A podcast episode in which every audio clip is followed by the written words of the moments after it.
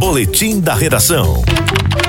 O Tribunal Regional Eleitoral da Paraíba registrou hoje, deferiu as primeiras candidaturas à Assembleia Legislativa da Paraíba. Roberto Tagino é quem tem as informações.